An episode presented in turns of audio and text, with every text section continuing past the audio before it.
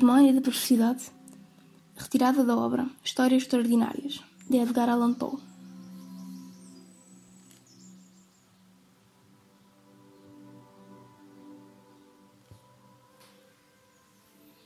Esta tendência imperiosa de fazer o mal pelo mal não admite análise nem resolução em elementos posteriores. É um impulso radical, primitivo, elementar. Pode-se dizer, e disso tenho a certeza, que quando persistimos em certos atos é porque sentimos que não deveríamos persistir neles.